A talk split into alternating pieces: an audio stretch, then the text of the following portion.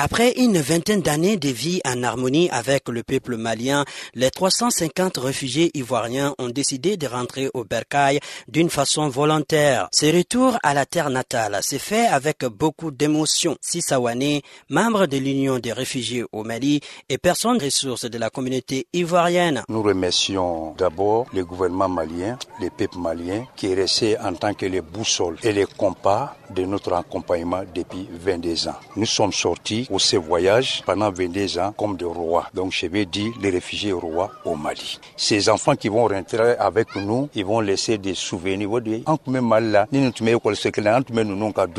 Cette image-là, ça va les manquer. À travers quatre bus remplis de femmes, des enfants, des jeunes et des vieux, Fatoumata Drami exprime sa joie pour ce retour tant attendu. Moi, j'ai un sentiment de joie car euh, ça fait longtemps, depuis que j'étais petite, je suis venue de mon pays je suis pas retournée et aujourd'hui je dois retourner. Donc j'ai un sentiment vraiment de joie. Euh, je connais ici mieux que Côte d'Ivoire. J'ai mes amis ici, j'ai tout ici quoi. Ces réfugiés sont animés de joie certes, mais aussi de tristesse, confirme Sekou Baradji. Et c'est là pour avoir quitté les êtres chers au Mali après plusieurs années de vivre ensemble dans l'allégresse et la cohésion sociale. Donc, alhamdoulilah, on a passé beaucoup de séjours au Mali. Euh, les Maliens nous ont bien respectés. Ils se sont occupés bien de nous. On leur souhaite euh, la paix au Mali. Euh, on peut dire qu'il y a une joie pour retourner au pays. C'est pas facile, c'est peu dur. Parce que 20 ans, avec des amis, il y avait la paix, il y avait la solidarité. Ce retour des Ivoiriens au pays